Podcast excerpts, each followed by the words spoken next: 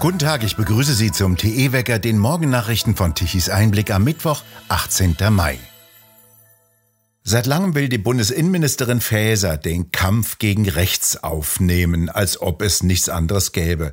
Und dazu gehört bei ihr auch, sogenannte Verfassungsfeinde im öffentlichen Dienst aufzuspüren. Alexander Wendt, Sie haben mit Rainer Wendt gesprochen. Der führt die Deutsche Polizeigewerkschaft an, der mehr als 100.000 Mitglieder angehören und widerspricht jetzt der Innenminister. Sie sind, das muss ich besonders betonen, weder verwandt noch verschwägert mit ihm. Was sagt denn Ihr Namensvetter Rainer Wendt denn? Also er sagt im Wesentlichen zwei Dinge. Erstens, das, was die Innenministerin vorhat, nämlich die Verfahrensdauer offenbar zu kürzen, weil sie sagt, es dauert zu lange, um Leute rauszuwerfen auf dem öffentlichen Dienst, das geht so nicht. Denn was das Verfahren ist, das bestimmt eben sehr stark die Verfassung und darüber hinaus Gesetze. Das kann man nicht einfach so verkürzen. Jeder, der beschuldigt ist, hat das Recht, sich zu verteidigen. Es gibt ähm, die Rechtsmittel, die jedem zustehen. Und das ist auch gut so. Und bei Beamten braucht es sowieso immer ein Gerichtsverfahren, um jemand aus dem Dienst zu entfernen. Auch bei Tarifangestellten gilt dann das Arbeitsrecht mit einer ganzen Reihe von Urteilen, äh, die es ähm, auf diesem Gebiet gibt. Das heißt, das ist erstmal eine Luftblase, eine ideologische Behauptung. Man, sie könnte hier einfach als Innenministerin den Rechtsweg abkürzen. Das ist das eine. Und zum anderen stellt er völlig zu Recht fest, dass ähm, was die Innenministerin zur Unterfütterung ihrer Argumentation anführt, diese Zahlen aus den Jahren 2018 bis 2021 für rechtsextremistische Verdachtsfälle, das ist insgesamt so gering, die Fälle, die sich wirklich dann bestätigt haben in Ermittlungsverfahren, das ist weniger als 0,1 Prozent. Das heißt, 99,9 Prozent sind fest auf der Seite der Verfassung in den Sicherheitsorganen. Das taugt eben auch nicht für, ihre, für ihr Narrativ, dass die Sicherheitsbehörden ganz gefährlich rechtsextrem unterwandert wären.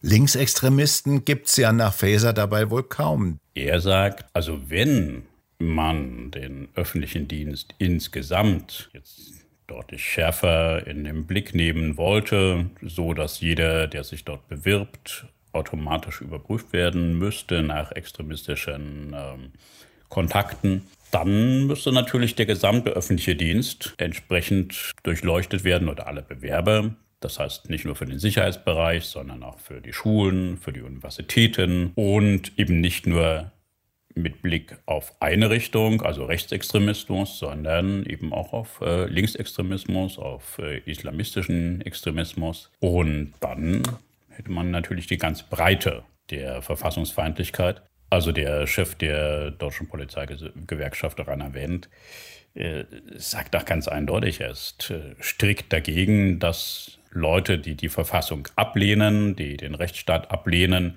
in den öffentlichen Dienst kommen. Das äh, muss verhindert werden. Aber wenn, dann eben für alle Arten des Extremismus und wenn, dann eben für die gesamte Breite des öffentlichen Dienstes. Immerhin droht die Polizeigewerkschaft der Innenministerin jetzt mit einer Klage. Ein relativ scharfes Schwert. Warum denn das?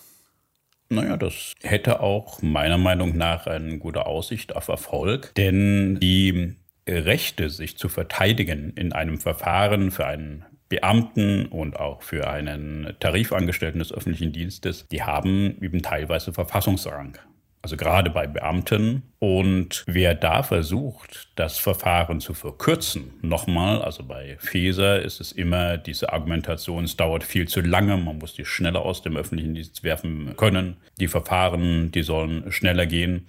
Also wer das antastet, diese Verteidigungsrechte, der kommt eben sehr schnell in Konflikt mit der Verfassung und da ist eine Klage doch meiner Meinung nach ziemlich aussichtsreich.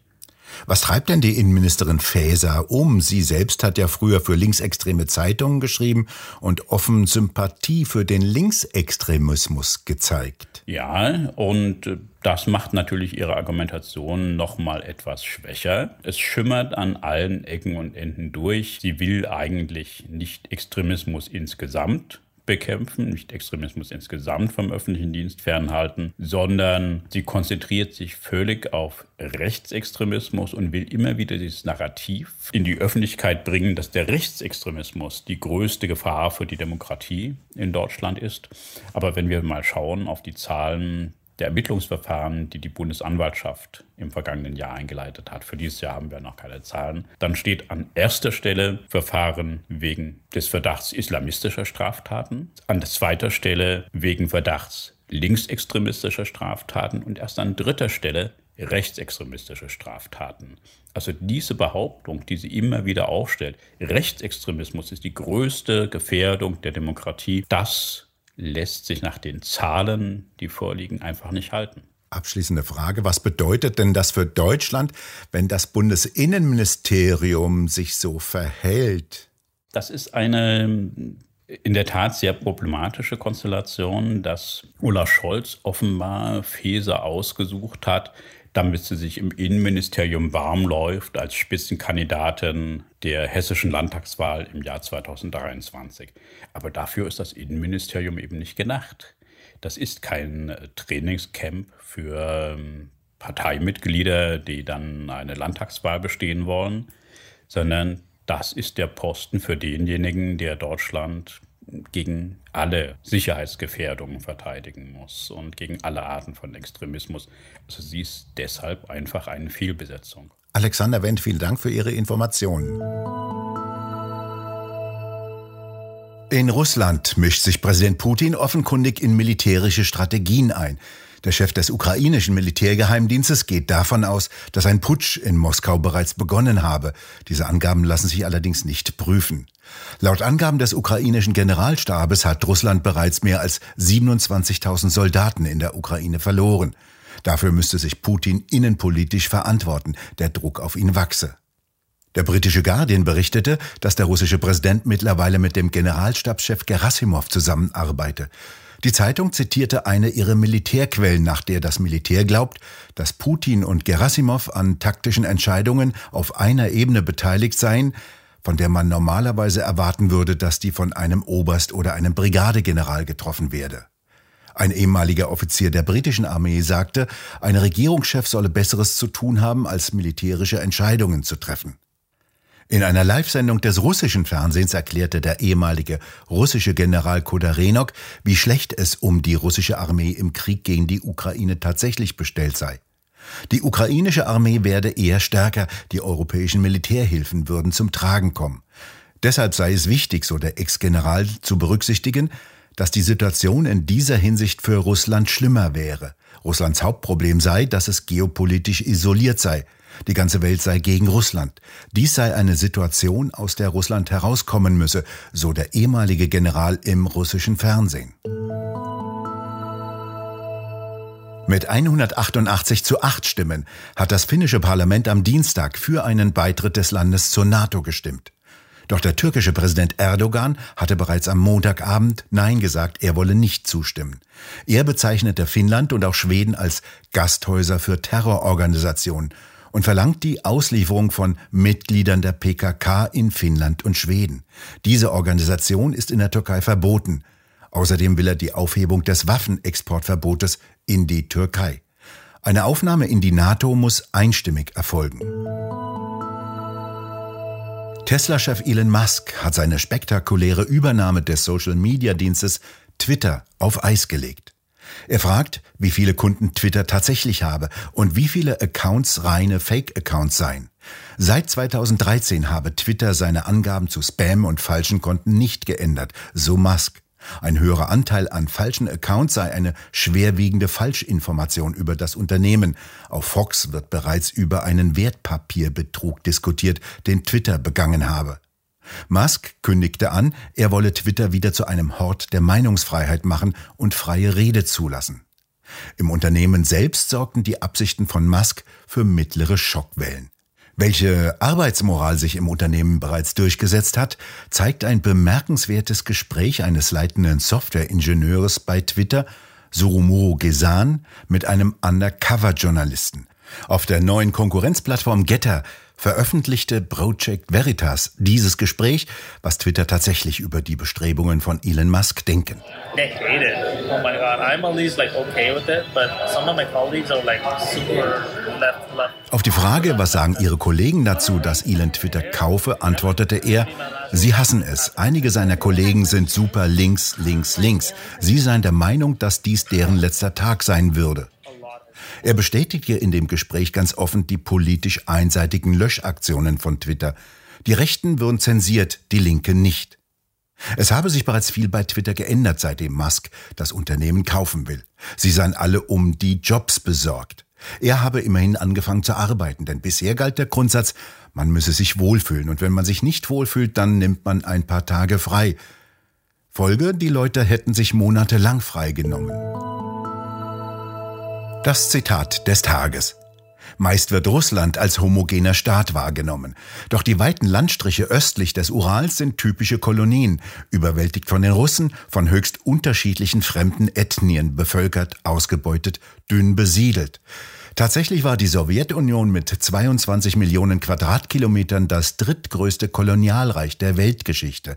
Nur das nach 1945 untergegangene britische Empire war mit 35 Millionen Quadratkilometern noch größer.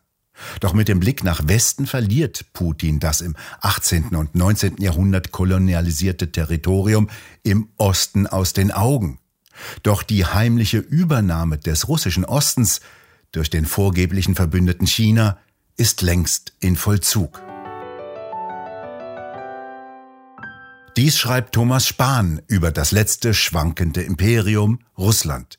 Wo? In der neuesten Druckausgabe von Tichys Einblick.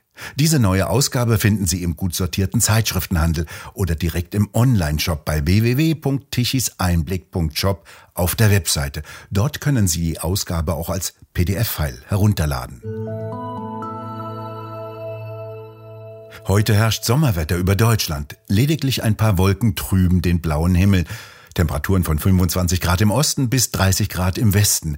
Im Westen und Nordwesten können ein paar kleine Schauer oder Gewitter entstehen. Turbulenter wird es dann wieder am Donnerstag. Ein Tiefdruckgebiet zieht heran. Für den Westen und Südwesten zeigen die Wettermodelle teilweise schwere Unwetter mit Gewittern an.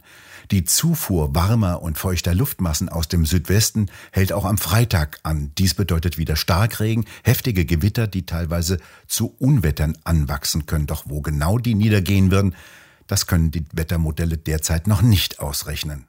Zum Wochenende deutet sich eine Beruhigung der Wetterlage an. Die feuchtwarmen Luftmassen werden bis dahin abgedrängt sein.